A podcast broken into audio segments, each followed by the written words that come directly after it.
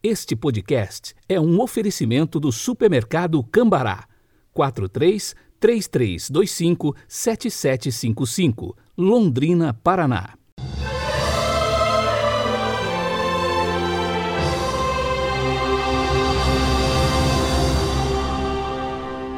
Quarta-feira, 20 de outubro de 2021. A cor litúrgica de hoje é o verde, o pensamento é de São Clemente de Alexandria. Abre aspas. Deus não obriga, mas dá a quem busca. Oferece a quem pede, abre a quem bate. Fecha aspas.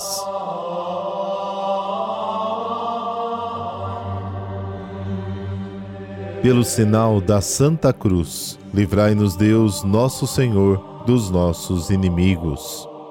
Deus nosso Salvador, que nos gerastes filhos da luz, ajudai-nos a viver como seguidores da justiça e praticantes da verdade, para sermos vossas testemunhas diante dos homens. Amém.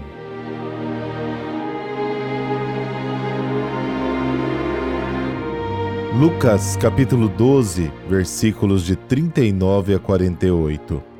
Naquele tempo disse Jesus aos seus discípulos: ficai certos.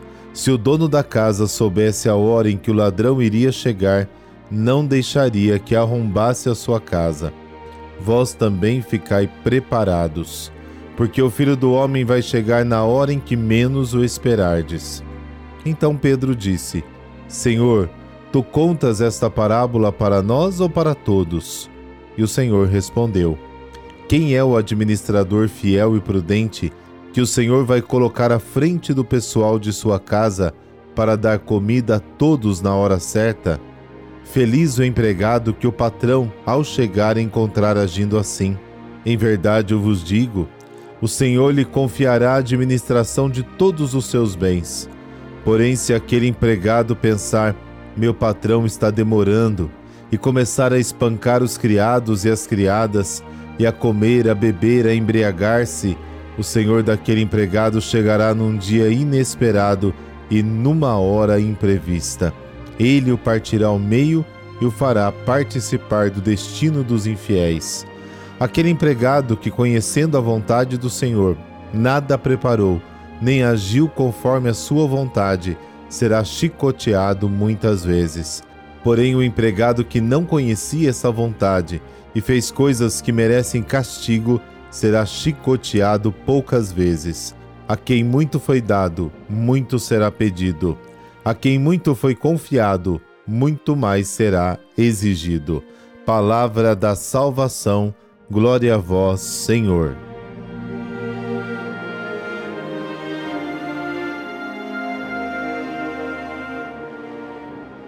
A questão é que, atarefados como estamos ultimamente com o distanciamento da oração e da vida em comunidade, corremos o risco de adormecer e nos distrair diante do Senhor que vem.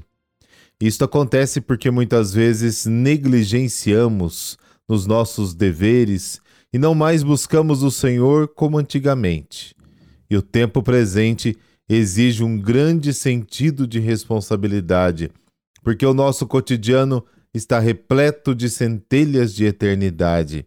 Quem faz da sua vida dependente dos bens materiais que possui, certamente a morte é ladra, porque lhe rouba a possibilidade de desfrutar de tais bens.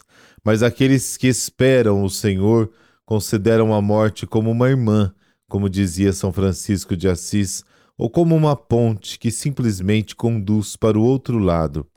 É, na verdade, o um encontro com o noivo. O caro ouvinte, toda a nossa vida deve ser uma preparação para este encontro. O homem não é um senhor que possui muitos bens, mas um administrador que faz uso dos bens que adquire durante a vida.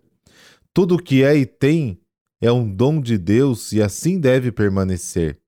O servo fiel e sábio é aquele que compreende a vontade de Deus e a coloca em prática. E nós, sacerdotes, somos os responsáveis por não abandonarmos o pão, o pão da palavra e o pão da Eucaristia. Somos servos e não senhores. Olha, o tempo passa e cada dia mais somos convidados a tomar seriamente consciência de nossa responsabilidade perante Deus e perante o próximo.